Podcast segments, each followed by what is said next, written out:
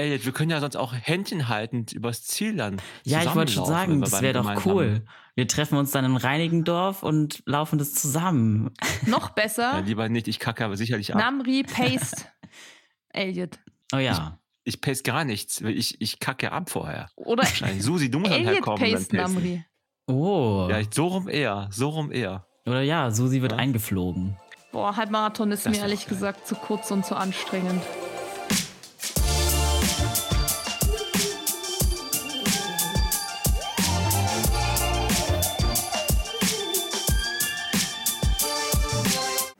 2022 ist offiziell fast vorbei und es ist wie immer viel passiert. Deshalb dachten wir uns, wir machen einen kleinen Lauf-Jahresrückblick und zwar mit dem gesamten Achilles Running Team. Das sind Namri und ich, Elliot aus der Redaktion und Susi aus unserer Social Media Redaktion, die privat auch unter dem Namen Run Skills als Laufinfluencerin unterwegs ist. In der Folge geben wir unsere Favoriten 2022 zum Besten aus den Kategorien Lieblingsessen nach dem Lauf, Bestes Laufevent und Laufneuheiten, die wir für uns in diesem Jahr entdeckt und richtig gefeiert haben. Außerdem sprechen wir über unsere großen Laufvorsätze für 2023 und an der Stelle kann ich schon mal spoilern, Namri und ich haben das gleiche Ziel. Und damit ganz viel Spaß mit unserer Jahres-Recap-Folge. Hi Leute, willkommen zu unserer letzten Achilles Running Podcast Folge in diesem Jahr. Wir sind heute mal in etwas größerer Runde versammelt für unseren kleinen Jahresrückblick. Hi Susi, hi Namri. Hello, Elliot. Hello. Wie geht's euch heute? Ja, mir geht's gut. Äh, ich glaube, Namri kann mehr zu seinem Gesundheitszustand sagen als ich. Äh, bei mir geht's okay. Ich war ein paar Tage, hatte ich äh, Fieber, wenn es dich so interessiert. Aber jetzt bin ich gerade so wirklich high on a happy vibe. Ich muss jetzt mal einfach Werbung machen für Aspirin-Komplex. Das Zeug wirkt einfach. Die nächsten zwei Stunden, wir sollten also nicht zu lange machen, finde ich. Oh mein Gott. Äh, Ich habe vorhin geschaut, Susi, du warst, glaube ich, das letzte Mal 2018 in unserem Podcast. Ist ja auch schon ultra lange her, oder? Das ist wirklich ultra lange her. Das war noch mit Frank damals, glaube ich. Da gab's- Mhm. Wie fühlt sich's an? Es fühlt sich sehr gut an. Endlich habt ihr mich auch mal wieder eingeladen. Endlich darf ich auch mal wieder reden und nicht nur in meinem stillen Kämmerchen äh, irgendwelche Grafiken für Instagram basteln.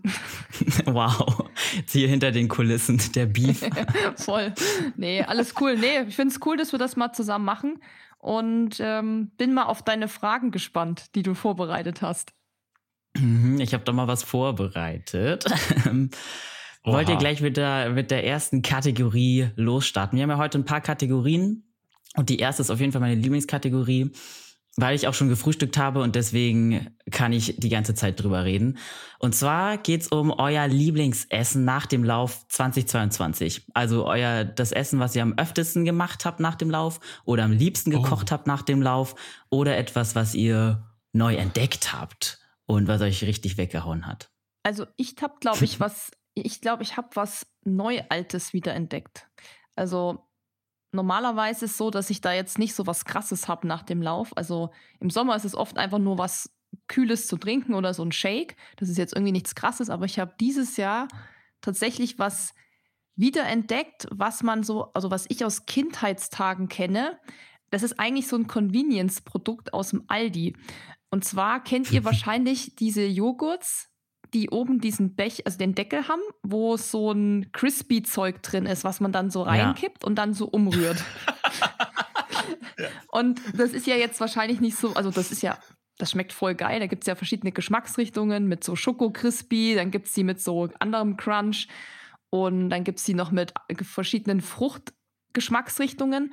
Und ich habe das sozusagen abgewandelt in so eine selbstgemachte Variante und nehme dazu einfach einen Joghurt. Also meistens habe ich, glaube ich, Mandel oder Soja-Joghurt. Also ist Mhm. eigentlich wurscht, was man da nimmt. Und dann gibt es, kennt ihr wahrscheinlich auch diese Geschmackspulver, die man so um, also irgendwo einrührt, damit man einen bestimmten Geschmack erzeugt. Chunky Flavor nennt sich das so aus dem Fit, wenn, wenn man aus dem Fitnessbereich kommt. Wow. So Proteinpulvermäßig ist das, nur dass es nur um Geschmack geht. Und da gibt es verschiedene Geschmacksrichtungen. Also da gibt es Schoko, Karamell, Vanille, da gibt es wirklich alles, was man sich vorstellen kann. Und ich habe mir, ich habe da Banane Und da kann man dann so ein Scoop, das ist ganz, ganz wenig, macht man in den Joghurt rein und dann hat man so eine Art Bananenjoghurt und dann einfach so Schoko-Crispy-Zeug kaufen, also so Cornflakes oder irgendwas. Und dann hat man im Prinzip das selbst gemacht und es ist, ähm, also es, ist, also es schmeckt besser, weil man kann das natürlich für sich dosieren. Man kann auch viel mehr machen. Preis-Leistung ist dann viel besser. Und ich mache dann immer noch, ähm, ich mache dann noch Heidelbeeren immer rein, weil ich einfach Heidelbeer-Chunky bin. Und dann hat man. Ich liebe Heidelbeeren. Ja, und dann hat man so ein ganz geiles, ich sag mal, frisches, also das ist halt, im Sommer ist es halt ganz cool, weil es halt kalt ist, wenn man so einen kalten Joghurt hat. Ähm, mit so ein bisschen Crunch und Frucht. Ist eigentlich ganz geil, hat auch ein paar Proteine, natürlich Antioxidantien für, mit den Heidelbeeren, also und ein bisschen Schoki für den Geschmack. Und das habe ich jetzt so neu auferlegt, quasi. Das heißt, du hast eigentlich das Ding bis zur Unkenntlichkeit getuned, ne? nee, du kannst, du kannst es ja für dich einfach so anpassen, aber als ich das, ich habe das mal ungewollt so gemacht. Ich habe mir einfach Joghurt gekauft, habe da diesen Bananengeschmack reingemacht und, und alles. Und dann habe Dennis gekostet, also mein Freund, hat es gekostet und hat gesagt, ey, irgendwie erinnert mich der Geschmack an was. Und dann haben wir voll lang gerätselt und sind eben dann auf diesen Joghurt gekommen, den man eben damals so früh als Kind oft gekauft hat, wo halt in dem Deckel dieses Crunch drin ist. Und dann meinte ich so, es stimmt, nur jetzt ist es cooler, weil man es halt selbst irgendwie machen kann, was natürlich günstiger ist und man kann es auch ein bisschen gesünder halt natürlich machen. Und ja, das war sozusagen meine Wiederentdeckung. Krass, und das isst du dann nach jedem Lauf? Nee, also das ist mehr so im Sommer, wenn man nicht so Bock hat auf sowas Schweres. Also wenn man eher sowas. Kenne ich nicht. nee. nee. Also ich bin eh nach dem Laufen, esse ich jetzt nicht so direkt. Ich muss da meistens erstmal runterkommen, trinke lieber was, mhm. aber danach kommt ja schon so ein kleiner Appetit. Da finde ich es ganz okay, weil macht man sich halt nur so eine kleine Schüssel.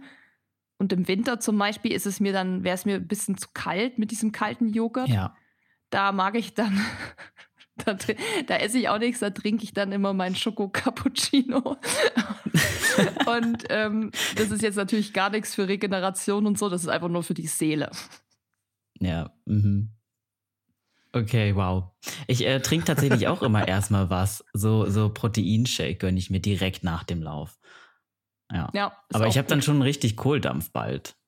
Ja, das, man sollte ja auch gucken, okay. dass man dieses Zeitfenster für Nahrungsaufnahme nicht so krass überschreitet. Also ja. man sollte, wie du sagst, so ein Proteinshake ist schon ganz gut, dass man den dann, dass man erstmal was zuführt, um Regeneration und so anzukurbeln. Wie gesagt, bei mir liegt zwischen Lauf und diesem Essen dann ja auch manchmal so eine Stunde oder so, aber erstmal was trinken oder irgendwie vielleicht manchmal auch nur so ein Riegel, wo man reinbeißt. Aber die Frage war ja jetzt so nach diesem Lieblingsessen, mhm. was man neu entdeckt hat. Und deshalb habe ich das jetzt mhm. einfach mal gedroppt.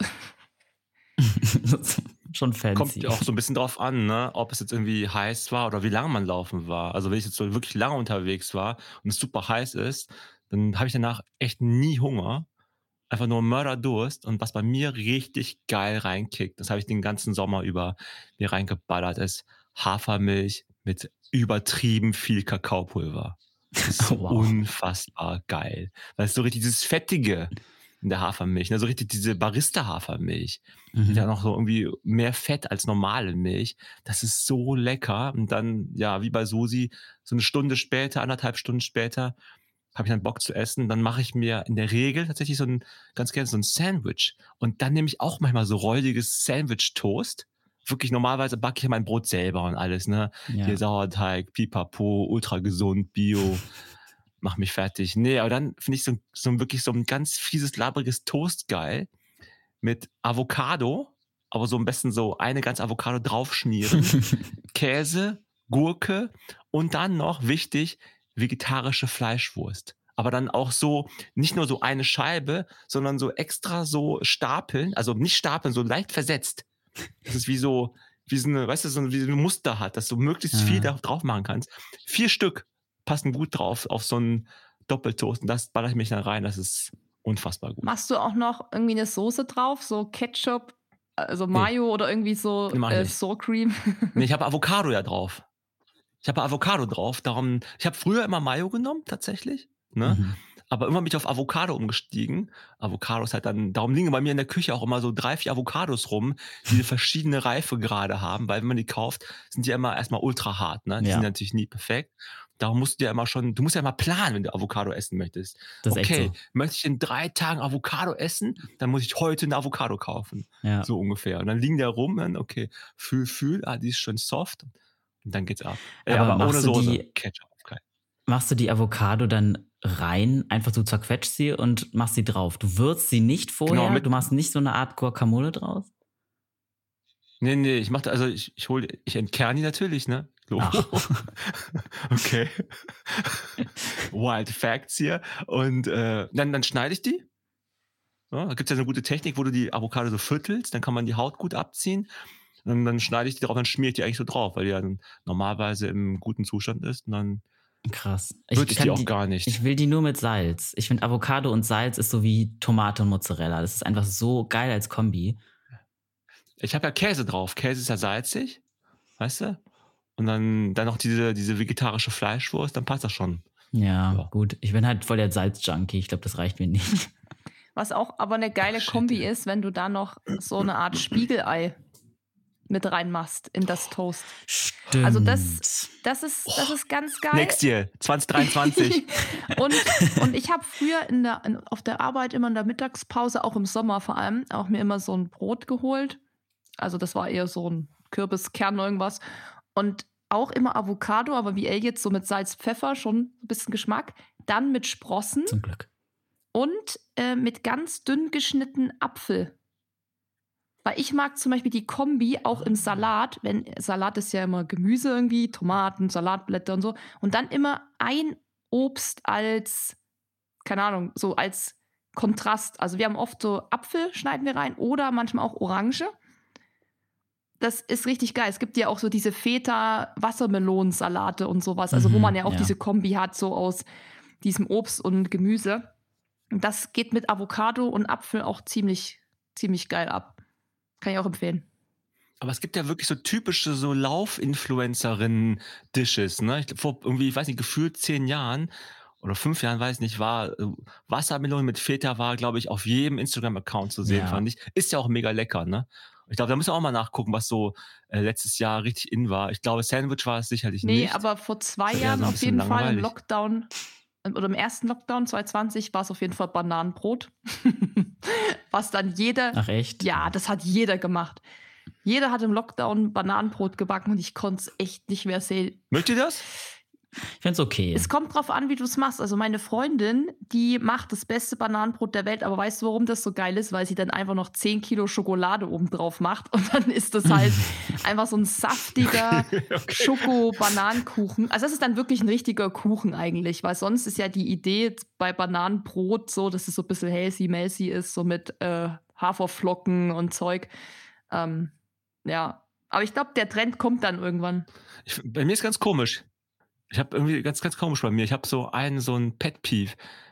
Überall, wo Banane drin ist, wenn das so rein gemischt ist, das mag ich gar nicht. Aber ich mag Banane als solches.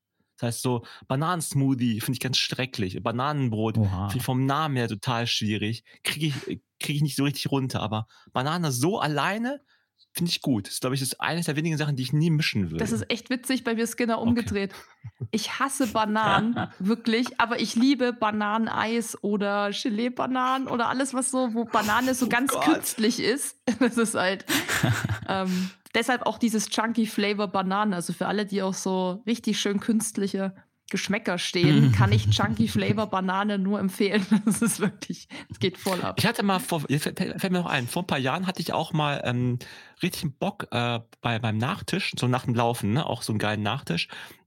Und zwar gibt es auch beim Discounter, gibt ja diese Sahne-Joghurts, ähm, so Schokomousse und es gibt Vanillemousse in so recht großen Packungen, so 200 Gramm Packungen sind das, ja, also so, ja, einfach so Vanille und Schoko. Und die beiden habe ich genommen, gemischt in einer Schüssel. Krank. Das fand ich auch mega krass. Also mit 400 Gramm von diesem Joghurt und davon irgendwie 200 Gramm Zucker hatten die auch mega gekickt. Das hört sich Wow, alles nach okay. sehr viel Guilty Pleasures an, ja.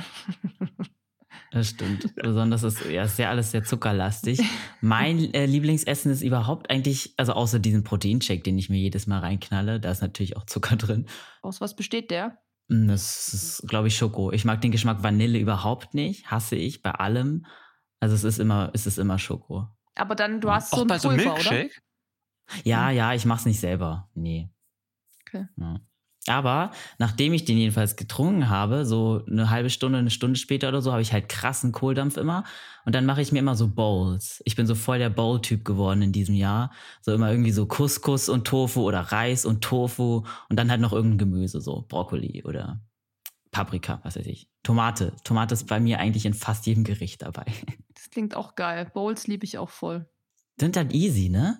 Ja, Bose sind wahrscheinlich das Influencerin-Gericht im letzten Jahr gewesen, ne? Das sah man Mensch. Da haben wir auf es den doch. Account, oder? Ey, du bist also wirklich am Puls der Zeit. Da hast du es geschafft. Vielleicht bin Aber ich am apropos noch, nächsten Mal. noch eine Sache mit dem Ei, ne? So, sie kennst du äh, den McMuffin Ja. von McDonalds? Das war so jahrelang mein Favorite Burger, kann man nicht sagen, aber so Sache von McDonalds habe ich geliebt. So vor 12 Uhr schon hingehen und dann dort gefrühstückt, diesen McMuffin. Ich, ah, der ist so geil. Den gibt's doch noch. Ich wüsste gern wieder essen. Hält dich keiner von ab. Der gibt's noch, aber ich habe ihn lange nicht mehr gegessen. Ja, den kannst du. Muss halt da früh hingehen. Wir gehen so früh noch zu McDonalds, ey. Das ist echt, das ist ein bisschen eingeschlafen, oder? Die Morgenroutine bei Meckens. Die Morgenroutine läuft nicht.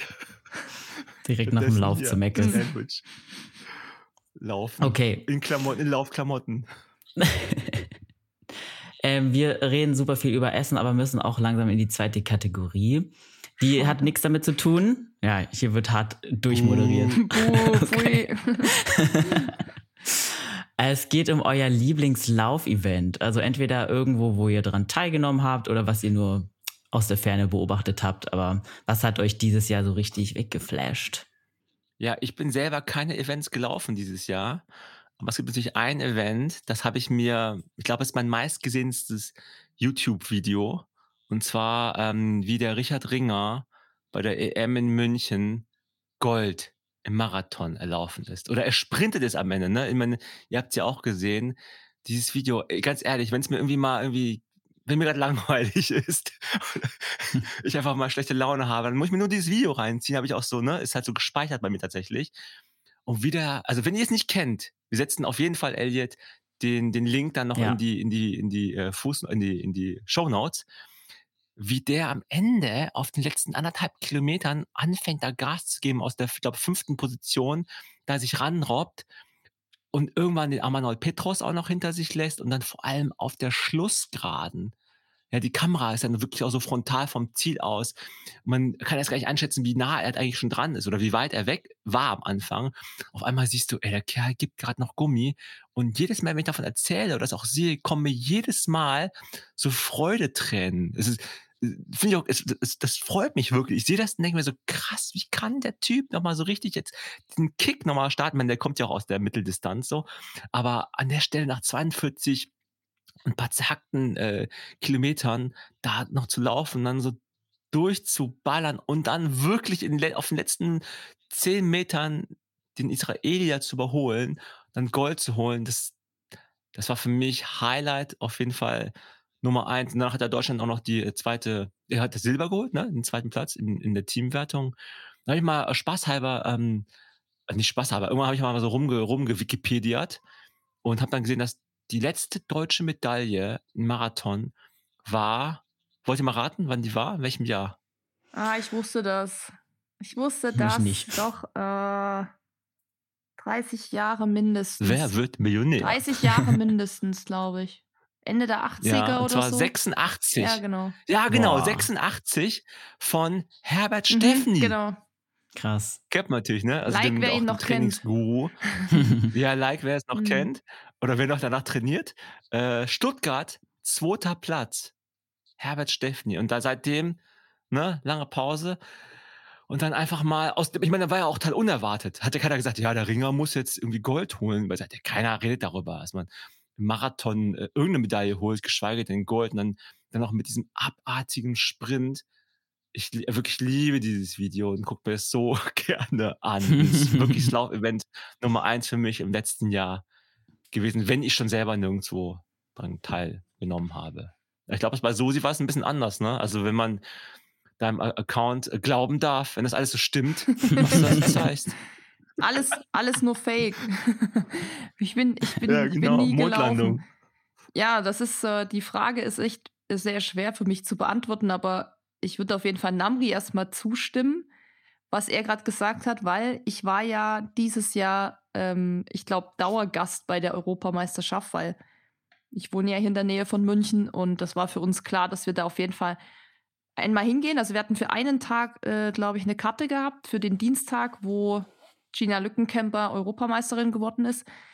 Und wir waren aber so geflasht, dass wir gesagt haben, wir gehen irgendwie jeden Tag oder so. Und ähm, waren noch beim Marathon natürlich dabei und standen da an der Bande. Also es waren noch ungefähr 200 Meter vom Ziel, da standen wir und er ist auch direkt an uns vorbeigelaufen. Also er war ja Geil. so ganz, wenn ihr das Video euch anguckt, seht ihr, wie nah er anfangs an dieser Bande läuft. Und da ist so eine Schweizer Flagge und genau neben der Schweizer Flagge standen wir. Und das war für uns so krass, weil wir haben schon gesehen, wie er da den Turbo zündet und übelst sprintet. Aber wir konnten, obwohl wir ja so nah am Ziel waren, nicht erkennen am Ende, wie es ausgegangen ist. Also im Fernsehen hat man das, glaube ich, auch Gina Lückenkämper zum Beispiel wusste im Stadion, wusste man das erst viel später, dass sie gewonnen hat, als im Fernsehen, weil die im Fernsehen haben, glaube ich, eine, ich weiß gar nicht, eine andere Technik oder so. Auf jeden Fall äh, merkst du das auch, wenn du dir die Videos anguckst, dass dies, der Jubel und so, der kommt erst viel, viel später. Und im Fernsehen sieht man mhm. schon, ah, sie ist Europameisterin.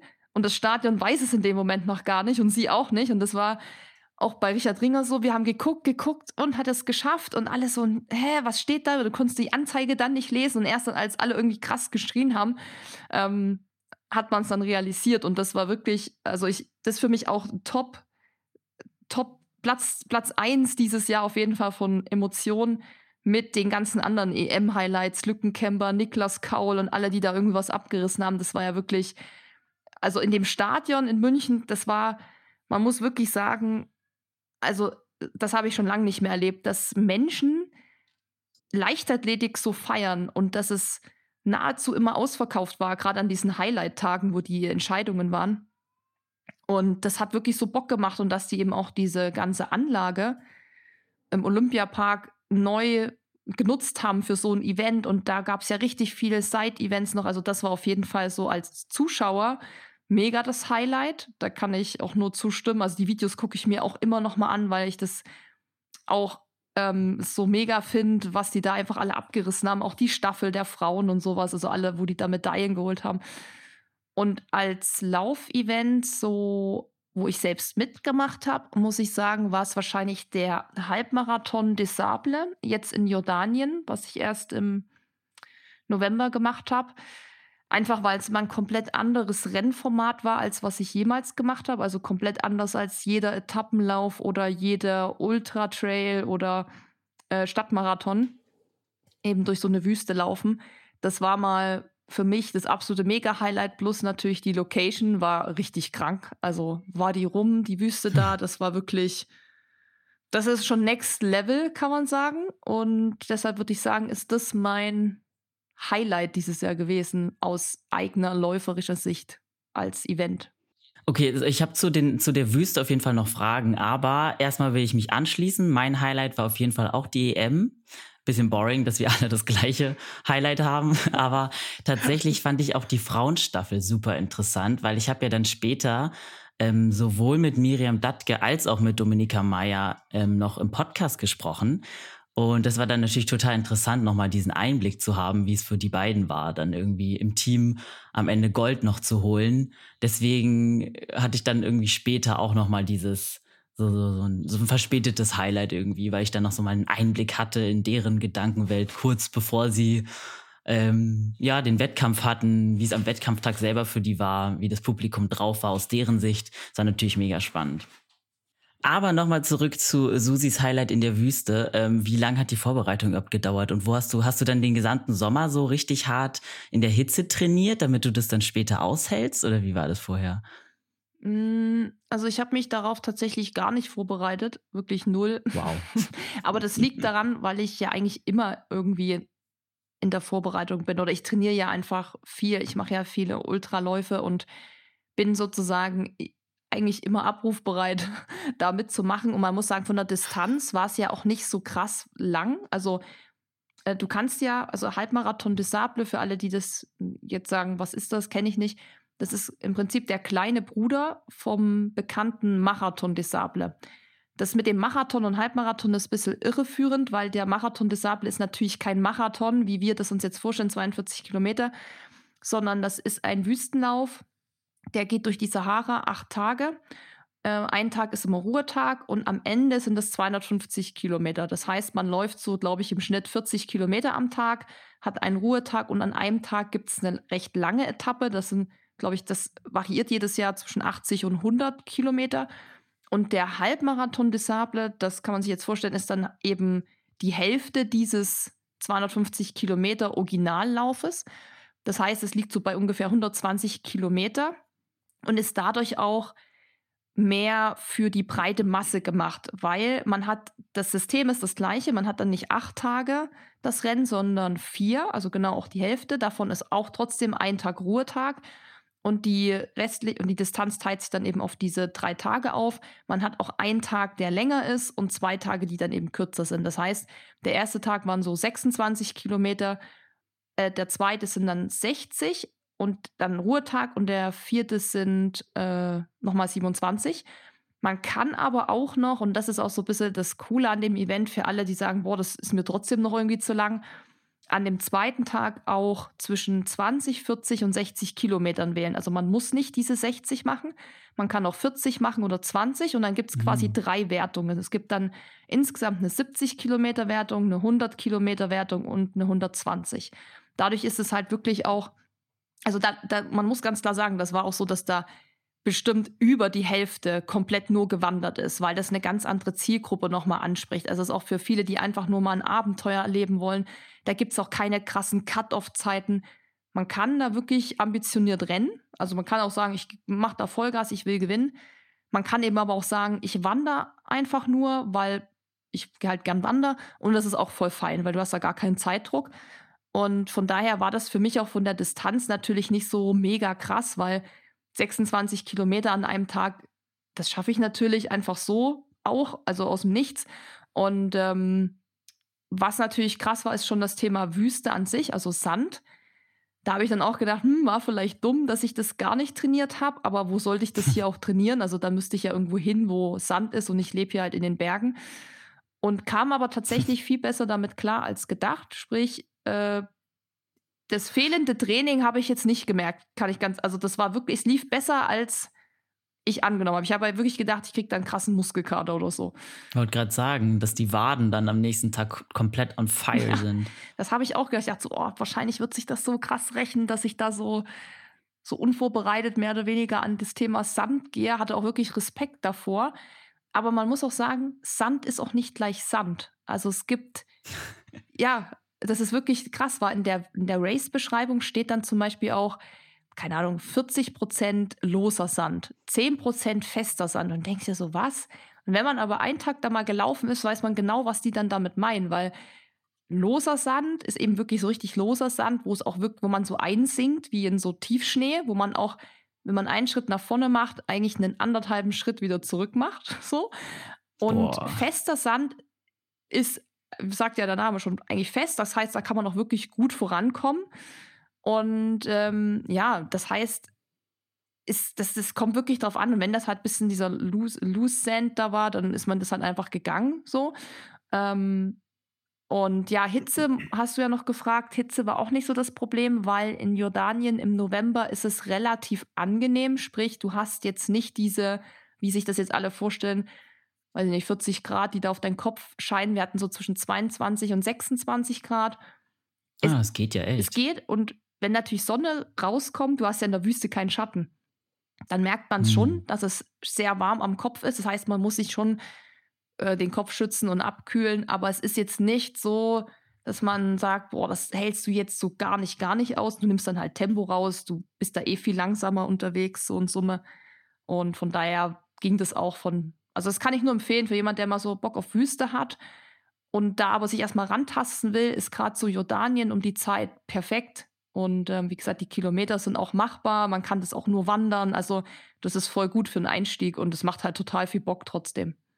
Ich stelle mir gerade vor, wie du so trainierst äh, auf so Spielplätzen in München oder in der Umgebung von München, dass du so auf so einem kleinen Spielplatz eine Runden drehen. 350 Runden drehst, so zwei Stunden lang. Ich trainiere gerade. Was machen die hier? Ich trainiere gerade. Oder irgendwo auf so einer Baustelle. genau. völlig random einfach um so einen Bagger rennen und alle denken sich so, okay, was ist mit ihr? Ist so ein bisschen so Two in One, ne? Das heißt so, du trainierst dann für den Marathon des Sable und gleichzeitig für so einen Hindernis-Parcourslauf. Ja. Ist doch gut. Oder so Volleyballplätze, auch ein guter Ort. Ja, also hier ist mit Sand tatsächlich, da wo ich wohne, gibt es eigentlich gar, gar keinen. Also hier gibt es nicht mal einen Spielplatz mit Sand. Von daher. äh, ja. Aber klar, wenn man jetzt das wirklich sehr ambitioniert angehen wollte oder Angst davor hat, dann muss man halt ja, mal am Strand laufen, irgendwie Ostsee, Nordsee oder sowas. Ostsee war. Mhm. Von hier aus könnte man an die Ostsee fahren, dann dort immer trainieren. Wäre das dann eine gute ähm, Grundlage vom Sand her? Wie hat sich das angefühlt? Warst du schon mal an der Ostsee? Ist das so vergleichbar? Ja, ich bin noch mal in der Karibik, mal fünf Kilometer am Strand gelaufen und deshalb hatte ich dann schon ein bisschen Schiss, weil ich dachte, boah, ich empfand das immer als so extrem anstrengend, im Sand zu laufen. Aber ich glaube, das ist auch so eine Mindset-Geschichte. Wenn du dann halt bei diesem Event bist, dann ist es ja so. Es ist halt einfach nur Sand. Da brauchst du, also im Urlaub war das immer so, ha, nee, dann gehe ich doch lieber mal aufs Laufband oder so. Ich muss dann nicht im Sand laufen. Aber da ist es natürlich ist einfach part of the game. Und da geht man auch irgendwie ganz anders ran, habe ich das Gefühl. Und man muss auch sagen, es ändert sich ja trotzdem. Wüste ist nicht gleich Wüste. Also, wie gesagt, die Beschaffenheit des Sandes ändert sich krass. Und manchmal denkt man, boah, das geht jetzt ja richtig, richtig gut. Und da empfand ich das auch nicht als so anstrengend wie zum Beispiel Thema Ostsee oder so Karibik. Also mhm. da gibt es schon Unterschiede und es gab auch viele, die hatten so Stöcke dabei, ähm, dass man sich noch so ein bisschen mit den Armen halt oder so rausarbeiten kann. Aber wie gesagt, man hat da ja keinen Stress, dann macht man halt ein bisschen langsamer und dann geht das schon. Okay, also dein Fazit ist, du würdest es nochmal machen. Unbedingt. Und nächstes Jahr? 2023? Mm, kommt drauf an, es gibt dann nächstes Jahr den ganzen Marathon. An sich, von der Idee her, finde ich es mega, nachdem mir das jetzt auch echt getaugt hat da an der Wüste. Aber das ist doch ganz schön überlaufen mittlerweile. Also ich muss sagen, bei uns waren nicht so viele Teilnehmer. Der Marathon des Sable ist dafür aber halt sehr crowded. Also ich glaube, das sind mittlerweile 1500 Teilnehmer und das ist mir persönlich, glaube ich, zu viel. Ich mag das nicht so, wenn das zu voll ist und man dann irgendwie an der ersten Düne schon ansteht. Da geht für mich so ein bisschen dieses Feeling irgendwie verloren. Deshalb ist es erstmal raus. Ich würde sagen, nächste Kategorie. Es geht um eure Laufneuheit 2022. Also etwas, was ihr entdeckt habt, was mit dem Laufen zu tun hat. Es muss nicht eine Sache sein, die dieses Jahr rausgekommen ist oder die erst seit diesem Jahr existiert. Aber es sollte etwas sein, was ihr in diesem Jahr für euch entdeckt habt. Was habt ihr da so? Fang Fang's. mal an, Susi. Ich wollte gerade sagen, ey, jetzt fang du doch mal an mit deiner Laufneuheit des Jahres. okay, ich musste auch übelst lange überlegen tatsächlich. Ähm, bei mir ist es nichts, was es, ich bin super late to the game tatsächlich. Bei mir ist es nichts, was es erst seit kurzem gibt, sondern ich habe ähm, mir ein Faszien-Set geholt. Und oh. super spät, ich weiß. Lieber spät als nie. Aber das stimmt und ich feiere es extrem. Ähm, besonders in dem Faszien-Set sind dann, ja genau, sind, ähm, Namri hält gerade einen Faszienball in die Kamera. So einen habe ich auch. Und besonders kennt ihr diese Duo-Balls, die, die ja. so von beiden Seiten, ne? Diese Doppelbälle sozusagen. Die feiere ich auch extrem. Finde das so geil, die an der, so, die, dann nimmt man die Wirbelsäule dazwischen sozusagen. Die Bälle sind von beider Seite und dann drückt man da, ich mache das meistens entweder auf dem Boden oder so an der Wand. Und dann drückt das so übelst angenehm gegen die gesamten Druckstellen in meinem Rücken, weil ich so dauerverspannt bin im Rücken, wegen meiner Schrimphaltung am Laptop. Und das es für mich, das hat irgendwie mein Jahr sehr viel angenehmer gemacht, besonders meinem Rücken. Das ist doch eine gute Entdeckung. Es gibt auch da neue Teile, habe ich auf der ISPO jetzt gesehen. Da war ja auch so ein. Und? Ja, da gibt es jetzt. Ähm, Erzähl mal. Äh, ja, die haben jetzt, die, die, tun das ja auch immer upgraden mit so äh, Regenerationsgel, gibt es dann noch dazu. Aber es gab ein, so ein, das ist jetzt ganz schwer zu erklären, ich versuche es mal. Also, was äh, Elliot gerade gesagt hat, dieser Doppelball, ich glaube, den kennen ja die meisten, der in der Mitte diese Aussparung hat, was eben so für den Rücken ist das in, sag ich mal, fünf, fünfmal so groß, also eher so wie so eine große Faszienrolle, aber auch mhm. äh, so eher mit so einer Aussparung in der Mitte. Also es sieht eigentlich genauso aus, aber diese Oberfläche ist wie so, so ein Twist. Also so wie wenn man ein Handtuch so eindreht. ähm, dann Ah, ja. entsteht doch so ein Twist-Muster. Und so ist es. Und das ist irgendwie neu. Ich habe das auch mal ausprobiert. Und das ist richtig gut. Also das ist, ähm, weil das geht noch mal anders in die Faszien rein durch diese Musterung, durch diesen Twist obendrauf. Und das ist ähm, für den Oberschenkel wohl auch. Und das ist dadurch, dass das größer ist, spart das auch im Oberschenkel halt immer ein bisschen was aus, dass es nicht so mega weh tut. Aber ich empfand das als auch mega angenehm. Also wenn das, ey, wenn dir das äh, der Doppelball für den Rücken so taugt, Mhm. Ist das auf jeden Fall, äh, da, da wird ja richtig einer abgehen, glaube ich. Das ist, das ist wirklich, Richtig das ist wirklich richtig gut. Also, ähm, und das ist, ein- das ist auf jeden Fall neu. Eine Neuheit. Okay. Ist auch von diesem Jahr. Schon Das Intermediate, so, ne? Das ist nochmal echt ein Upgrade, ja. Mhm. Muss ich mir mal anschauen. Aber ist bestimmt noch teuer, oder? Wenn das noch so was Neues ist. Hm, Ich glaube, die Faszienrollen preislich, die, was denn kosten die? 25 oder so, 30 vielleicht. Ja, als Set kriegt man auch schon welche für Mhm. 30. Ich schicke Ja, dir ja. dann mal einen Link in unserem Chat, dann kannst du dir das mal angucken.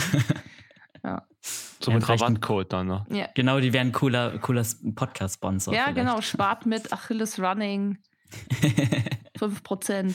100 Prozent. Ja. okay, dann bin ich jetzt mal gespannt auf eure, eure anderen Neuheiten. Hast du irgendwas, Namri? Ja, ich habe zwei Sachen, ähm, die mir so einfallen. Äh, einmal tatsächlich ähm, komme ich nochmal aufs Essen oder Trinken in dem Fall zurück. Habe ich auch so ein bisschen wiederentdeckt. Ähm, und zwar rote Betesaft. Tatsächlich. Hat jetzt mit Laufen nicht so konkret was zu tun, I know. Aber einfach, ich trinke es auch tatsächlich gerne nach dem Lauf. Ich habe ja eben Kakao genannt und habe, ne, jetzt fällt mir auch ein, ich habe auch oft rote, Betesaft getrunken. Da gibt's halt auch beim Discounter oder im Supermarkt, gibt's halt, oder im Bioladen, gibt's so Halbliter-Dinger. Und ich finde das total lecker. Das ist halt so, so richtig süß ist es ja, rote Betesaft. Viel süßer. Wenn man es noch nie getrunken hat, denkt man nicht, dass es so süß ist. Und dieses Erdige, ja, das ist mir auch eben eingefallen, die Sandige, als Susi von diesem Marathon des Sable erzählt hatte. Weil das schmeckt ja auch so ein bisschen nach Erde, aber das mag ich total gerne tatsächlich. Also ja, das, das, das ist auf jeden Fall etwas, was ich cool fand. Und ansonsten auch etwas, was mit Laufen nicht direkt zu tun hat, aber sondern halt mit dem, ne, also äh, mit dem Drumherum-Programm. Und zwar äh, mache ich seit ähm, diesem Jahr richtig regelmäßig ähm, Krafttraining und zwar mit Kettlebells. Ja, die sind geil. Und Kettlebell sind für mich sind für mich diese neue Offenbarung. Äh, diese Übungen machen übelst Spaß. Also es ist einfach auch, also was ich halt so langweilig fand an diesen normalen äh, Gewichten, die ich früher mal auch so ein bisschen was gemacht habe im Studio. Erst muss man zum Studio. Das ist schon mal nervig, weil mache ich zwei von drei Mal gehe ich da nicht hin, so ungefähr. Ne? Und wenn da bist noch Leute, wo du denkst, okay, die pumpen bis da, ja, sollen sie machen, ist auch gut. Und ich habe dann irgendwie, finde dann auch nicht die richtigen, ich habe auch keine Ahnung halt letzten Endes. Ne? Mhm. Und es wirkt auch alles so auf eine gewisse Art und Weise sehr statisch. Bei Kettlebell finde ich geil, du bist immer in Bewegung. Ne? Es lebt ja auch von dieser ganzen kinetischen Energie, weil du schwingst dann diese Dinger durch die Gegend. Und damit komme ich irgendwie viel mehr klar, ne? weil ich auch einfach gerne laufen gehe, auch Bewegung. Ne? Ich glaube, daher kommt das auch. Und Kettlebells sind halt auch ähm, echt richtig schwer zu bewegen. Wenn man es hier dran raubt, ich habe hab mit so sechs Kilo angefangen. Mhm. 8 Kilo, 12 Kilo, jetzt mache ich irgendwie 16 Kilo, verschiedene Übungen. Und ja, es bockt richtig. Ich bilde mir auch ein, dass mir das hilft, ähm, mich so für Verletzungen so zu wappnen oder halt sozusagen so präventiv Sachen zu machen, wo ich dann nachher keine Verletzung bekomme. Sprich, so auch im Oberkörper, also im Rückenbereich, auch super viel in der Hüfte auch. Ne? Ich glaube, weil meine Hüfte, ne, weil du hast eben, ehrlich hast du gesagt, ne, Schrimphaltung, ich sitze ja auch den ganzen Tag am Rechner oder wir tun es, glaube ich, alle Mhm. äh, vermehrt. Wir, wir sitzen ja mehr, als dass wir stehen. Und diese Kettlebell-Übungen sind so häufig aus der Hüfte heraus. Und das bringt's bei mir definitiv. Und ja, das war auf jeden Fall so die Entdeckung des Jahres für mich, auch wenn es die schon echt lange gibt. Ne? Und die gibt's ja auch hunderte von so YouTube-Videos oder so Instructionals. Bockt auf jeden Fall. Ist dir schon mal einer runtergefallen? Habe ich am Anfang echt immer Angst gehabt. Gibt so eine Übung, wo du das Ding so von ganz unten so hochschwingst und dann so ja, ja, ja. hältst über dem Kopf. Ähm, ich hatte mal am Anfang so Billo-Dinger, so aus Plastik. Ne? Ich meine, ich würde jetzt am Anfang auch nicht direkt irgendwie 100 Euro auf den Tisch legen für so eine Kettlebell, weil wenn du das irgendwie zwei, dreimal machst, dann merkst Mhm. du, na, okay, okay, ist einfach nur ein schlechter Reminder, was du nicht gemacht hast, dafür Geld ausgegeben hast. Habe ich mir so billige geholt von irgendwie Decathlon oder sowas. Und die waren irgendwie vom Griff her so rutschig. Und da ist mir wirklich mal fast so ein Ding aus der Hand gefallen. Also bei der ganz normalen Übungen so, weil die Hände auch so verschweißt waren natürlich. Ne? Mhm. Du machst da so viele Übungen. Und dann äh, habe ich noch ein bisschen so rumgegoogelt und, schon, ne? und dann hieß es irgendwann mal, ja, diese normalen Dinge aus, aus Eisen oder Stahl, was ist Eisen, ne? Ähm, die sind halt viel besser, weil du halt dann einen besseren Grip hast und auch, die waren auch nicht so breit, die Dinger, die Kettlebells, ich jetzt habe. Also ich kann die viel besser mit der Hand greifen. Und ich glaube auch im Laufe der Zeit, dass meine, so meine Kraft, also meine, wie nennt man das, so Greifkraft oder was man das nennt, ja, man so zugreifen kann, die muss ja auch krass zunehmen, weil du das Ding ja immer festhältst und durch die Gegend schwingst. Das ich müsste mal eigentlich mal gucken, wenn ich meinem Vater die Hand gebe, ob ihm das jetzt irgendwie mehr wehtut als früher. Drückst du immer so, bist du so beim, Handel, beim Händeschütteln jemand, der fest zudrückt? Ja, ich weiß nicht. Gibt doch früher immer diese schlechten Sprüche so, man erkennt einen richtigen Mann daran, an seinem Händedruck. Oh man, diese ganzen Sprüche, die es ja immer gibt, die gibt es ja immer noch. Und ja, ich finde nichts schlimmer, als wenn du so das Gefühl hast, du hast so ein totes Stück Fleisch in der Hand. Gibt es ja Leute, die einfach einem nur die Hand so entgegenstrecken. Strecken, irgendwie so. Ja, ja. Das, das geht halt auch nicht klar. Ja? ja. Aber du musst auch nicht das Gefühl haben, dass, dass, dass die Person dir versucht, die Hand zu brechen. Aber so einen normalen Druck, ich glaube, ich habe einen normalen Händedruck mittlerweile. Okay. Einen mittleren Händedruck. Trotz Kettlebell. ich habe eine Zwischenfrage, Namri. Was ist denn aus Freeletics geworden? Du warst doch immer der Freeletics-Junkie. Ja, ja, heute ist ja echt eine Werbesendung heute. Mache ich tatsächlich immer noch. Und es gibt bei Freeletics auch, pass auf, es kommt wieder so ein unbezahlter, unbeabsichtigter Werbespot. Es gibt bei Freeletics auch Kettlebell-Übungen. So eine mhm. Kettlebell-Journey gibt es da halt auch. Die habe ich auch ein, ein, zwei Mal gemacht. Das Problem ist nur, die ist total langweilig. Wenn du die einmal gemacht hast, äh, dann, dann hast du alle Übungen gesehen und dann passiert auch nichts mehr. Und es gibt auch nicht mehr Übungen. Ich habe denen sogar mal Bescheid gesagt, dass sie doch, ich fände es cool, wenn die mehr Journeys hätten zu Kettlebell. Man hört, nicht, man hört ja nicht auf mich. Die haben nicht geantwortet. habe ich halt angefangen auf, nee, auf, äh, ja, jetzt mal so gesprochen über andere Sachen. Und dann habe ich halt äh, bei, bei YouTube geschaut und äh, habe mir so einzelne Kettlebell-Übungen rausgesucht.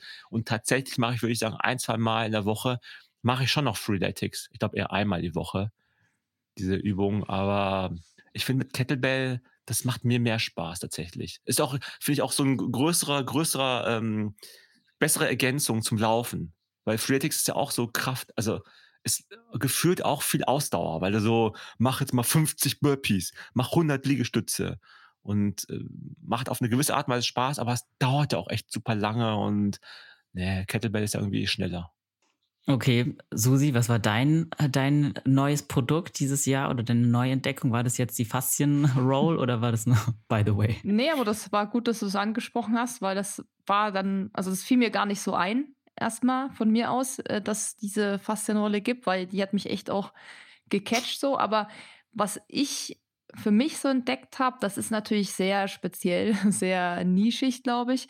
Und zwar ich laufe ja eben lange Distanzen viel, wo ich mit Trailrucksack unterwegs bin.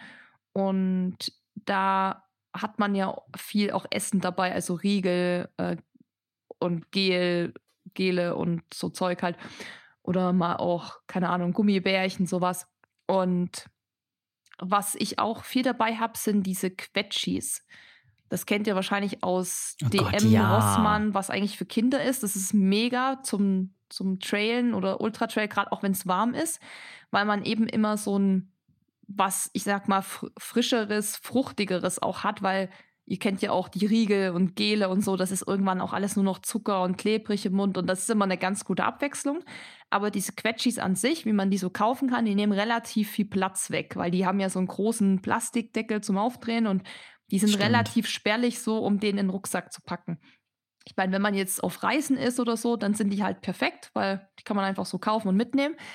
Aber das habe ich auf der Messe vom UTMB dieses Jahr gesehen, an so einem Stand, wo die Riegel und Gele und so verkauft haben, gibt es so eine Art Flask. Weiß nicht, ob ihr wisst, was eine Flask ist. Ähm, das sind diese Flaschen, wo man Wasser reinfüllt, aber die eben so soft sind, die man eben quasi dann auch einrollen kann, wenn sie leer ist. Und im Prinzip sieht das Ding genauso aus, ist aber ein ganzes Stück kleiner, also dadurch auch viel handlicher und es hat einen anderen Verschluss oben.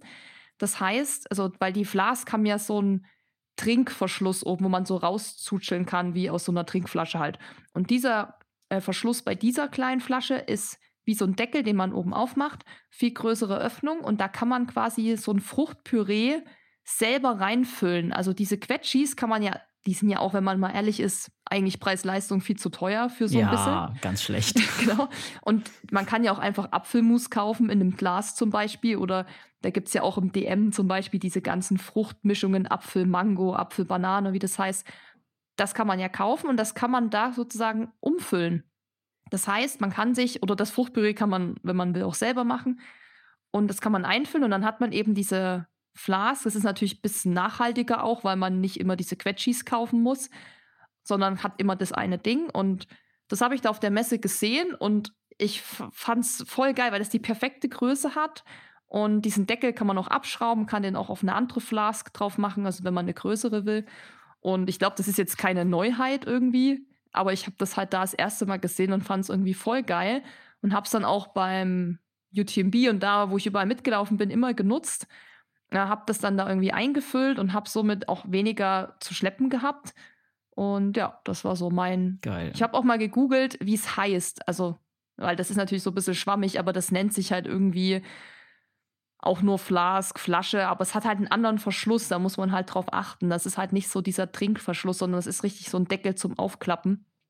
Ähm, und habe ich auch tatsächlich nur bei dieser einen Brand bisher entdeckt, aber das fand ich ganz cool eigentlich. Hm. Riesenquetschi. Was hältst du eigentlich von diesen äh, Dingern, ähm, so gepresste Feige oder gepresste Datteln? Kennt ihr das? Die so, meistens sind die sowieso kreisförmig äh, gepresst. Gibt es auch manchmal so einen Bioladen und äh, das habe ich früher gerne bei so längeren Läufen dabei gehabt, weil die halt auch relativ gut zu transportieren sind. Auch wenn es dann wärmer wird, ist es nichts, was irgendwie total kaputt geht. So Schokolade oder sowas geht ja dann nicht klar, ne? Und das kann man super gut lutschen. So einfach so in den Mund reinlegen und ewig einfach im Mund liegen lassen und dann wird er so nach und nach wegge weggespeichelt. Ja, hm, also Datteln und so ist eh was Gutes für so einen Ultralauf oder so zum Mitnehmen.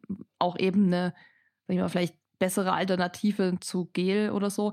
Ähm, aber du kannst auch das, wie mit den Datteln, kann man zum Beispiel sich auch Kartoffelpüree, nehmen auch viele Ultraläufer, äh, machen sich Kartoffelpüree in so, also auch kann man das Ding nehmen, was ich gerade erwähnt habe, da kann man das natürlich auch gut einfüllen. Oder äh, kennt ihr, wenn man so Torten äh, verziert, ja. hat man doch so ein. Diese Tüten. Ja, ja so eine Tüten, wo man so raus. Spritzbeutel. Spritzbeutel. Ja, Spritzbeutel.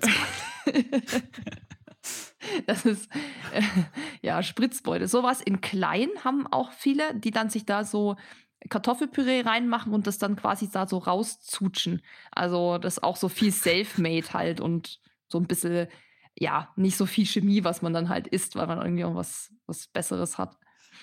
Man könnte alternativ noch eine Weißwurst zützeln. Die sind doch auch immer so widerlich gepresst. Ja, und. Aber Susi, du weißt schon, ne? Was du da machst, ist ja eigentlich nur Babybrei für Läuferinnen, was du dann isst. Ne? Kartoffelbrei, Fruchtpüree, Schnitzel, Schnitzel. puriert. Kannst du alles machen. Ja. So ein, ein, ein Schritt, noch ein Schritt bis zur Astronautennahrung. Ja, ja das, die Astronautennahrung hatten wir jetzt hier beim Wüstenlauf dabei gehabt, weil da musste man sein Essen ja oh, selber mitschleppen. Wirklich? Ja, und da hatten wir so Astronautennahrung, was man dann aufgießen kann mit heißem Wasser. Also da, da bin ich auch schon, aber jetzt für so einen Ultralauf äh, kann ich auch nur empfehlen, die, diese Kinder-Baby-Abteilung in den Drogeriemärkten sind da perfekt ausgestattet. Hm. Da kriegst du genau das, was Namri gerade meine, diese ganzen Preis und sowas. Oder da gibt es auch die kleinen Tüten mit Salzbrezen, die ja auch total gut sind beim Laufen, dass man eben ein bisschen Salz hat. Gibt es da eigentlich alles. Ich meine, es ist natürlich immer relativ teuer, finde ich teilweise, für diese kleinen Verpackungen. Aber wenn man jetzt wirklich ähm, da nicht groß viel Zeit hat oder irgendwie auf Reise ist, ist es halt perfekt zum Mitnehmen, weil das ja dann schon die Größen hat. Von Babybrei zu unserer letzten Kategorie und zwar eure Laufvorsätze für 2023. Bin mal gespannt. Ich glaube, die werden sehr unterschiedlich ausfallen, weil wir alle gerade auf sehr unterschiedlichem Level trainieren. ähm, ich kann ja mal mit meinem anfangen. Ich plane, meinen ersten Halbmarathon zu laufen. Keinen krassen oder so, aber tatsächlich äh, einen, der hier in der Nähe ist. Ich wohne ja in Berlin, so zwischen Wedding und Reinickendorf. Und es gibt den Reinickendorfer Halbmarathon. Und da habe ich Bock mitzulaufen tatsächlich. Der ist dann auch im September oder so, 2023. Und ja, auf jeden Fall, es wird ein Highlight sein. Voll gut. Mega. Ja. Und danke. Vor allem September, da hast du ja noch voll viel Zeit. Genau, ich habe richtig viel Zeit zum Trainieren. Richtig können gut. wir auf jeden Fall empfehlen, mal bei Achilles Running vorbeizuschauen, wenn du Tipps brauchst, wie man sich darauf vorbereitet. Einfach mal der achillesrunning.de Seite folgen. ja. da gibt es bestimmt viele Tipps. Nee, aber cool. Und ähm, was wäre denn für dich mit Berlin Halbmarathon? Der ist ja, glaube ich, im April. Wäre das auch was für dich? Ähm, vom Training her, glaube ich, wäre ich noch nicht so weit. Okay. Und ich glaube, ich würde auch lieber erst ein etwas geringeres Startgeld ausgeben, um zu schauen, wie, weißt du, ist es überhaupt was für mich? Ob es sich lohnt. Genau. Aber vielleicht dann 2024. Weil wenn es im September gut läuft, dann wäre es ja eigentlich, dann wäre es, finde ich, äh, das könnte man mal machen dann. Ein Jahr drauf. Mal sich was Größeres vornehmen. Marathon dann. oh Gott. Ey, jetzt so fangen ja alle an. So, ja, ich, weiß, ich laufe lauf mal einen Halbmarathon, danach höre ich auf, dann mache ich nur noch für mich und dann kommt der nächste halbe, dann kommt der Marathon, dann kommt noch einer und dann artet das irgendwann komplett aus. ja, bei mir ist es äh, auch Halbmarathon. Nächste Frage. Echt? Back to the roots. Ja, ich hatte, ich, hatte, ich habe ich hab jetzt wirklich äh, nichts Großartiges. Ich wollte erst die ganz langweilige Antwort geben, hier von wegen einfach nur gesund durchkommen durchs nächste Jahr. Und das stimmt auch, weil ich dieses Jahr echt immer so, immer wieder mal das Zipperlein geklagt hat. Immer irgendwie Wade links, irgendwie Schmerzen, dann irgendwie Rücken, ein bisschen Schmerzen, dann irgendwie Tennisellbogen, irgendwelche Kleinigkeiten. Und jedes Mal, wenn ich das Gefühl hatte, ich komme langsam wieder zurück, in so ein zwei, dreimal die Woche laufen, ne, irgendwie so 20 bis 30 Kilometer die Woche, dann kam wieder irgendwas, weil ich wahrscheinlich wieder übertrieben habe, da ich halt einfach Distanzen laufe, die viel, viel geringer sind, als wie ich früher gelaufen bin. Und ich glaube, das muss ich noch ein bisschen, bisschen besser irgendwie in den Griff kriegen, dass ich, wenn ich mal irgendwie 10 Kilometer gelaufen bin, oder zwölf, dann nicht einfach sage beim nächsten Mal, komm, mach jetzt doch mal die 15 oder 17, weil ich es einfach nicht vertrage aktuell oder vertragen habe dieses Jahr und habe dann jedes Mal wieder von unten angefangen, so bei drei bis fünf Kilometern. Das heißt, das ernsthafte Ziel für nächstes Jahr ist wirklich im Schnitt zwei, also im Schnitt zweieinhalb Mal die Woche laufen zu gehen und dann halt auch äh, wirklich so 20 Kilometer pro Woche was jetzt nicht so wahnsinnig viel ist, aber wenn ich das gesund schaffen würde, wäre schon richtig geil. Und tatsächlich habe ich natürlich auch wieder in meinem äh, unverlernten Größenwahn gedacht, Halbmarathon im ja, September, Oktober mhm. wäre schon irgendwie cool und dann aber halt mit der Marschroute so Spaß zu haben. Ne? Also ich glaube, da bin ich ja mittlerweile auch alt genug zu sagen, äh, dass ich mal irgendwie meinen Ehrgeiz da irgendwie nicht aus, ausufern lasse, sondern einfach sage, komm, ich will jetzt echt laufen, Leute am Straßenrand grüßen ne, und einfach, einfach nur mitmachen, weil die Atmosphäre, die ist halt geil. Also, ne, das, das haben wir eben gesagt beim Ringer. Ich meine, das ist ja auch Teil der Wahrheit. Du siehst die Atmosphäre, die da geil ist. Nicht nur, weil jemand gewinnt, sondern einfach, einfach weil gute Stimmung ist, war auch cooles Wetter und so, ja, weiß ich. Aber ich erinnere mich natürlich noch sehr gut daran, wie, wie viel Laune das bringt bei so einem Wettkampf, egal wie groß oder klein er ist. Ne? Also Reinickendorfer See ist eine super Sache. Ich würde hier sonst irgendwie in Berlin den S25 oder sowas angucken. Der ist mhm. ja auch mhm. so im Sommer, glaube ich, Juli, August. Okay, ist jetzt ein bisschen länger als ein Halbmarathon. Aber ich mache mir natürlich auch der 0,0 Druck. Ne? Da bin ich ja irgendwie rausgewachsen. Also ja, lange Rede, kurzer Sinn. Echt viel regelmäßig verletzungsfrei laufen. Das wäre so geil, hm. wenn das klappen würde.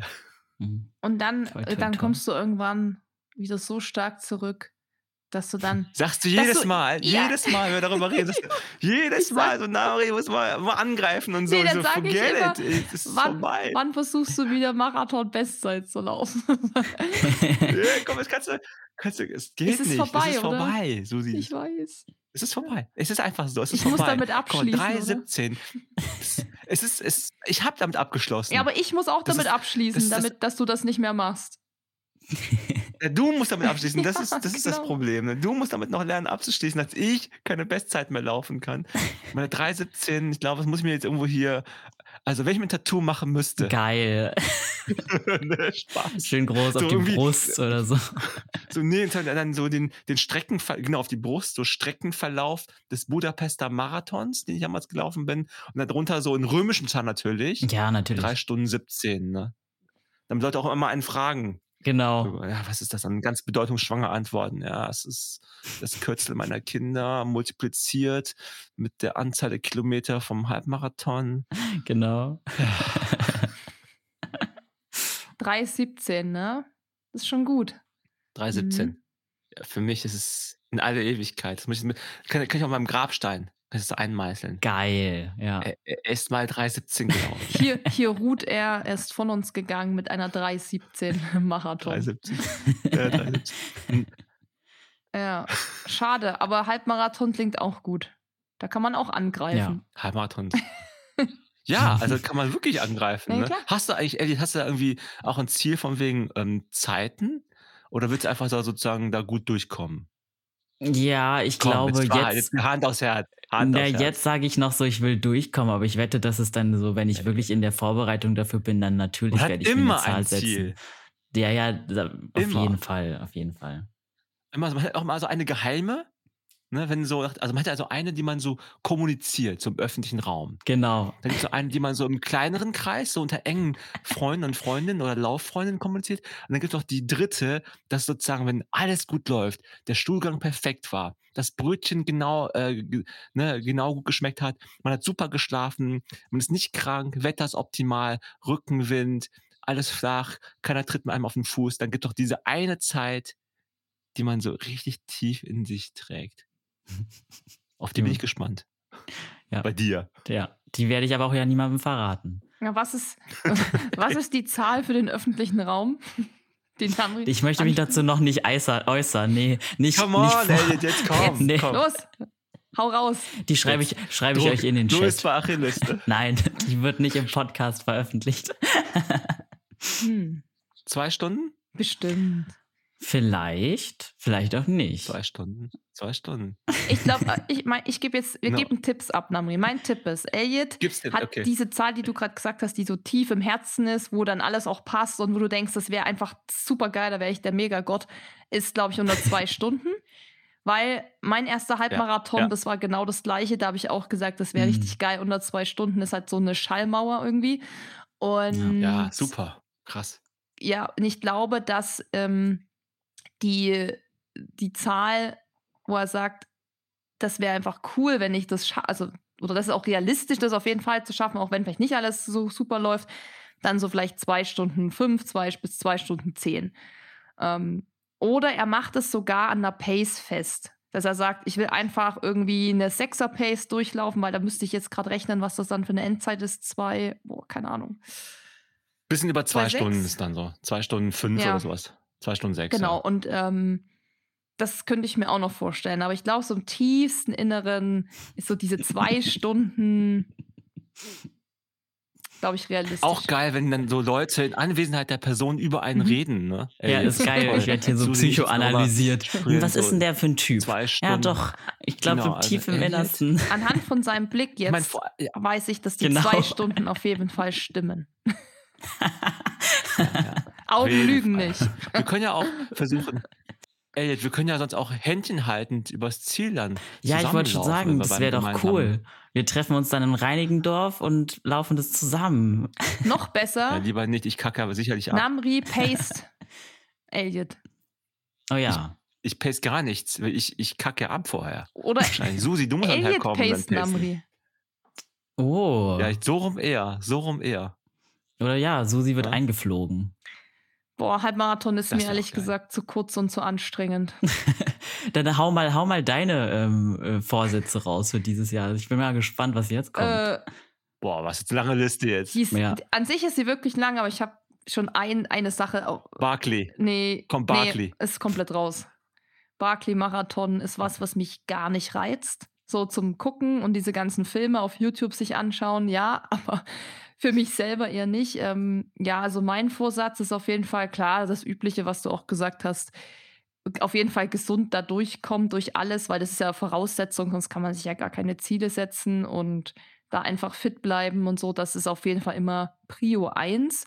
Und wenn das alles gegeben ist und der Körper gut mitmacht, Dann natürlich dieses Jahr dann finally die 250 Kilometer beim Eiger Ultra Trail schaffen, weil wir ja letztes oder beziehungsweise dieses Jahr sind wir ja ausgestiegen bei 180 und natürlich ähm, ja unfinished Business, das muss natürlich noch gemacht werden. Und das ist eigentlich so das Wichtigste für mich. Alles andere, es gibt zwar noch viele Ideen, aber das wäre mir schon, naja, das wäre schon cool, wenn wir das dann endlich beenden und dann, ja, sonst ist das immer so, weiß nicht, das schwingt immer noch so mit, so dieses, mhm. ha, irgendwie, wir sind schon so weit gekommen, aber dann doch nicht bis ins Ziel, so, wäre schon cool, wenn es nächstes Jahr klappt. Ich drücke die Daumen. Wie lange im Voraus planst du eigentlich so deine ganzen Laufevents? Weil du läufst halt wirklich von uns drei mit Abstand. Ich meine, du läufst so viele Events. ne? wie, wie lange brauchst du dafür, um das zu planen? Ja, also geht eigentlich. Ich mache auch vieles ja relativ spontan. Also nicht dann so, dass ich sage, in einem Jahr laufe ich das und das. Das ist ja oft wirklich so, dass sich das auch irgendwie ergibt vielleicht, weil dadurch, dass ich ja immer im Training bin, ähm, und immer irgendwie, also ich mache jetzt ja nie, also das klingt jetzt so, als würde ich jeden Tag rennen. Das ist ja nicht so, ich mache ja schon meine Pausen und so und Regeneration. Aber ich mache ja nie so, dass ich mal ein Jahr gar nichts mache oder so komplett raus aus dem Game bin. Das heißt, dadurch, dass ich immer irgendwo im Training stehe, kann man auch eben sagen, hey, in einem Monat laufe ich da und da, wenn sich das irgendwie ergibt. Aber jetzt so wie so ein Highlight für Eiger Ultra Trail, das musst du ja auch vorzeitig planen, weil ich glaube, im November war die Anmeldung. Das heißt, da musst du dich dann entscheiden, weil sonst äh, ja, sind dann auch die Plätze weg. Und gerade da musst du, wir müssen das ja im Team laufen, das heißt, da musst du dich ja absprechen. Also das sind natürlich schon große Projekte, die kannst du nicht mal so eine Woche vorher planen. Und ähm, dieses Jahr hatten wir das ja so gemacht, dass wir dann gesagt haben, okay, wir wollen die 250 laufen und haben dann geschaut, was gibt es für Vorbereitungsraces die wir zusammen machen können, weil du musst ja dann auch ein bisschen zusammen trainieren. Und da haben wir dann halt schon geschaut, okay, im April ist da ein Race, im März ist da eins, was passt. Und das haben wir dann so, ja, jetzt auch so im Dezember dann einfach geplant für die nächsten Monate. Und ja, wenn dann mal was spontan dazukommt, ist das aber auch eher so was Regionales. So wie du siehst, ach, cool, hier im Nebendorf gibt es irgendwie so einen kleinen Spendenlauf. Der passt gerade gut irgendwie in meine Trainingsplanung, mache ich den mal mit. Also ich will mich da auch nicht ganz so festlegen immer. Also, weißt du, sonst ist das mir alles zu streng, weil manchmal passt es dir vielleicht auch nicht so rein oder ja, bin eigentlich flexibel. Geht der alte Spruch, stay ready and you don't have to get ready. Sehr schön. Wunderschön. Der gilt nur für dich hier unter uns drei. Ja, aber ihr müsst ja auch, wenn ihr jetzt den Halbmarathon habt, ich meine, da muss man auch planen, da muss man ja auch irgendwie, also ich denke mir, ihr macht ja wahrscheinlich auch mit Trainingsplan mehr oder weniger. Also, dass ihr euch zumindest auch aufschreibt, wann wollt ihr was laufen. Ja. Und dann hat man ja auch ja, vielleicht mal einen grob. Vorbereitungsrace irgendwo, einen 10 Kilometer Lauf oder so. Muss man ja genauso planen. Das ist ja nichts anderes. Außer Namri, der macht es einfach aus der Hüfte. Der macht es einfach gechillt, einfach so. Nee, aber wie ist da, äh, wie ist ja. da eure Planung dann, wenn ihr im September lauft? Das ist ja vielleicht auch für einige, die zuhören, interessant, weil Halbmarathon ist ja wirklich auch so eine beliebte Distanz. Also wie, Wann fangt ihr dann an, euch richtig darauf vorzubereiten? Auch so diese zwölf Wochenpläne oder wie macht ihr das? Ja, ich habe überlegt, so einen zwölf Wochenplan so ein bisschen schon anzusteuern. Aber dadurch, dass es halt noch so ein bisschen in der Zukunft liegt, habe ich auch noch nicht so den konkreten Plan, ehrlich gesagt. Ich werde halt jetzt so konstant weiter trainieren, so zwei, dreimal die Woche auf jeden Fall jetzt erstmal laufen bis vielleicht Mitte des Jahres und dann mir, glaube ich, ein einen etwas festeren Plan zurechtlegen und halt auch gucken, wie es überhaupt vom Pensum her klappt. Ne? Man, ich meine, es kann immer was wie eine Verletzung oder so dazwischen kommen. Da muss ich halt immer so sehr viel Body checken, würde ich sagen, bevor ich mir da schon so ein Jetzt irgendwie viele Monate vorher mh, mm, irgendwie einrede, da jetzt den Plan aufzustellen. Ja. Ja, bei mir ist es nämlich auch so ähnlich. Erstmal reinkommen wieder, ne? Ich muss ja mehr Kilometer äh, regelmäßig schrubben dass ich mal wieder wirklich auf 30, 40 pro Woche entspannt komme, ohne irgendwie jedes Mal vorher Angst zu haben, dass mir die Wade hinterher weh tut. Und dann würde ich es machen wie beim letzten Mal. Ich habe ja auch, das, das, letzte Rennen, das ich gelaufen bin, war ein Halbmarathon. Ach, krass. In der Türkei. Wann war das? Äh, vor ein paar Jahren auch. Ah. 2008, würde ich sagen. 2018. ähm, also vor vier Jahren ist das gewesen sein, ja. Und war auch ganz cool. 1,36 damals. Zwar echt für nice. mich richtig, richtig, richtig stark.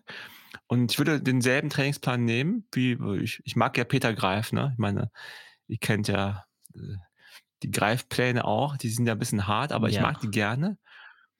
Ähm, vielleicht bin ich deswegen auch so oft verletzt, keine Ahnung. Sagen. Aber auf jeden Fall sind die immer kurz und knackig sind die, immer so acht, neun Wochen.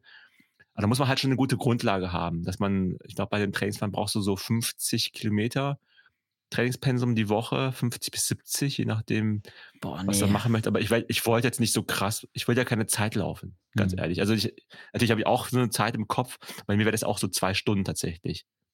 Ähm, und dann meine interne Zeit natürlich eine schnellere. Ne? ähm, aber äh, letztendlich geht es wirklich nur darum, dass ich da heil ankomme. Es klingt ein bisschen langweilig, aber sorry. Hätte man, hätten wir wahrscheinlich vor zehn Jahren sprechen müssen. Hätten wir Sachen rausgebaut. 1,30 wollte ich damals. Na naja, gut, wenn du dann jetzt erstmal drin bist und es läuft vielleicht ganz gut, dann kann sich ja, das. Dann sein. ist das anderes. Das ist natürlich klar. Wenn es dann läuft und ich bin wirklich verletzungsfrei, merke ich so, oh shit, es geht wieder. Und diese Steigerungsläufe und dann sind ja auch viele Pyramidenläufe in dem Plan von Greif beim Halbmarathon und die sind halt wirklich brutal. Wenn du die packst, dann kriegst du auch hinterher so ein Gefühl, okay, wenn ich das schaffe, dann kann ich vielleicht auch noch, ne, noch eine Schippe drauflegen. Das ist ja auch so ein bisschen, eigentlich ein bisschen krank, aber ich glaube, so, so ist man halt so ein bisschen, wenn man, ich war halt früher total zeitfixiert beim, beim Laufen. Das muss man ja auch echt ein Stück weit loslassen und verlernen. Und ja, das ist, ja, ich bin, ich bin jetzt gut dabei, deshalb, das zu können. Deshalb ist ja, also gehen ja viele auf Trails weil sie auch sagen, ja, super. Ähm, kein Bock mehr, sich immer nur so an Zeiten zu messen oder ja, ich also kann Voll, das, ich kann ja. das auch voll nachvollziehen, weil wenn man dann irgendwie schon einige so Straßenläufe gemacht hat, am Anfang ist ja erstmal so überhaupt erstmal die Distanz schaffen, dann vielleicht mal irgendwie sich mal zu verbessern und dann ist es schon schwer, dann so zu sagen, okay, ich laufe einfach nur so in Anführungszeichen, weil man eh weiß, man schafft es ja, so weil man es schon irgendwie hundertmal gemacht hat gefühlt. Und das finde ich bei so Trails oder halt auch Ultras, da zählen halt so andere Dinge. Und deshalb ist das, glaube ich, auch zu Recht so krass beliebt geworden, dass man einfach mehr äh, Natur genießt und das Erlebnis und das Laufen an sich und die Herausforderungen am Berg auch und weniger so diesen Druck zu haben. Und ich merke das auch, wenn mir Leute oft schreiben, so, ja, wie schnell warst du denn da bei diesem Ultra-Trail? Und ich so, also selbst wenn ich dir jetzt sage, was da meine Pace war, das wird dir einfach gar nichts bringen. Also weil das halt nicht vergleichbar ist. Ne? Und selbst wenn du den Trail jeden Tag läufst, den gleichen, äh, alleine schon, wenn das Wetter anders ist oder wenn es rutschig ist oder so, dann bist du natürlich schon mal langsamer. Und äh, da merkt man auch, dass da wirklich äh, Leute, die das selten machen oder gar nicht, natürlich da auch als erstes fragen, so, ja, wie, wie, wie lange brauchst du denn da berghoch? Und ich so, ja, kein Plan, wenn ich da bin, bin ich da, so ungefähr. ähm, klar, ich habe natürlich hier auch meine Hausberge, wo man mal sich auch, also wo man auch guckt, okay, wie schnell war ich da mal vor einem Jahr, wie schnell war ich jetzt oder so, weil man das dann so als Training nimmt, aber jetzt so beim Race kannst du das ja eh nicht vergleichen. Und das finde ich, deshalb ist äh, Ultra -Tra oder Trail-Laufen auch irgendwie, irgendwie echt cool. Okay, Leute, das waren unsere Vorsätze dann würde ich sagen, ich glaube, wir haben es. Ähm, das war unsere kleine traute Runde zum Jahresende, unser Jahresrecap im Achilles Running Team. Äh, ja, Susi, Namri, danke euch beiden, dass ihr euch die Zeit genommen habt, ne? War sehr schön. Ja, war cool. Danke dir. Hat Spaß gemacht und ähm, viel Erfolg schon mal fürs Halbmarathon-Training, auch wenn es noch, noch ein bisschen hin ist. ja, Lasst uns alle gesund bleiben. Ja, das, das sowieso. Fall, ja. Das sowieso. Und äh, nicht so weit reinrutschen ne, ins neue Jahr. ja. Ich hoffe, euch da draußen hat die Folge auch Spaß gemacht. Und wenn dem so ist, lasst uns doch gerne ein Abo und eine 5-Sterne-Bewertung da. Wir hören uns dann im neuen Jahr wieder. Wie gesagt, guten Rutsch und bleibt gesund und keep on running.